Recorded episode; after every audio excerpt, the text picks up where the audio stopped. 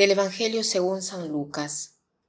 En aquel tiempo Jesús dijo a sus discípulos, Estén alerta para que los vicios, la embriaguez y las preocupaciones de esta vida no entorpezcan su mente y aquel día los sorprenda desprevenidos, porque caerá de repente como una trampa sobre todos los habitantes de la tierra. Velen pues y hagan oración continuamente, para que puedan escapar de todo lo que ha de suceder y comparecer seguros ante el Hijo del Hombre. Hoy Jesús nos dice de que estemos atentos nosotros mismos. Por lo general, estamos atentos siempre a lo que hacen los demás. En cambio, hoy Jesús nos dice de estar atentos nosotros mismos. Dice, estén alerta para que los vicios, la embriaguez y las preocupaciones de esta vida, una vida sin reglas, con placeres del cuerpo que no nos dejan ver bien, preocupaciones, trabajo excesivo, ansias. Y Jesús no quiere que nuestro corazón se vuelva pesado por estas distracciones, por esta vida sin reglas. En cambio nos dicen, Él nos dice cómo combatirla. Dice, velen pues y hagan oración continuamente. Este es el secreto.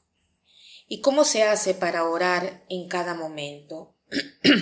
Cierto que no es que se deben repetir oraciones a cada momento, pero se necesita de cuando en cuando orar para mantenernos en la presencia de Dios y darnos cuenta que nosotros, de, que nosotros durante el día no estamos solos, que estamos con Él. Con Él trabajamos, con Él vivimos. Entonces, nuestra vida se convierte de, de, una forma mucho más entusiasta porque la vivimos junto a aquel que nos ama más que a nadie, porque nos sentimos amados y al mismo tiempo somos capaces de amar. Por eso la vida se convierte en una vida más hermosa. Velen y hagan oración continuamente. Y en cuanto a esto, me acuerdo de un pequeño libro que se llama los nueve modos de orar de San Domingo, y que habla sobre la oración de San Domingo. Él es el fundador de los eh, dominicos que vivió a fines del 1100 e inicios del 1200.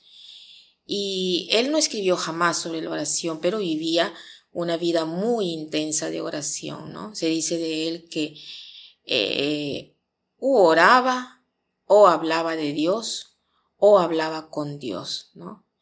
Eh, este libro fue escrito por un autor anónimo y recoge eh, gestos y palabras que este santo hacía, sobre todo durante la noche, porque sus oraciones las hacía durante la noche.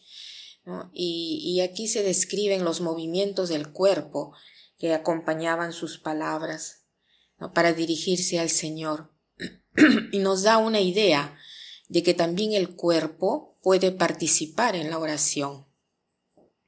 En algunos momentos dice se postraba, en otros momentos se arrodillaba, en otros momentos tenía los brazos abiertos, o en otro momento los tenía en alto, en otro momento se echaba completamente sobre la tierra, sobre el, piso. Esto lo hacía no para hacer ejercicios, sino para acompañar con sus gestos los sentimientos del alma.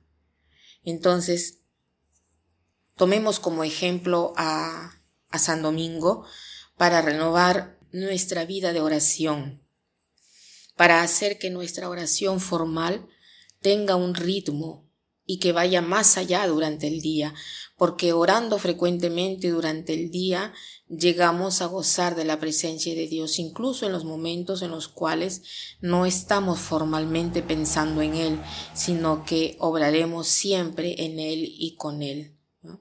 Orar, vivir en la presencia de Él.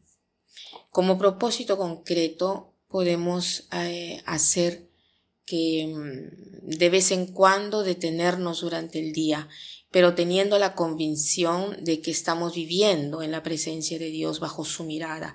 Esta es oración. Y para terminar, quiero citar una frase sobre la oración que es de Kierkegaard.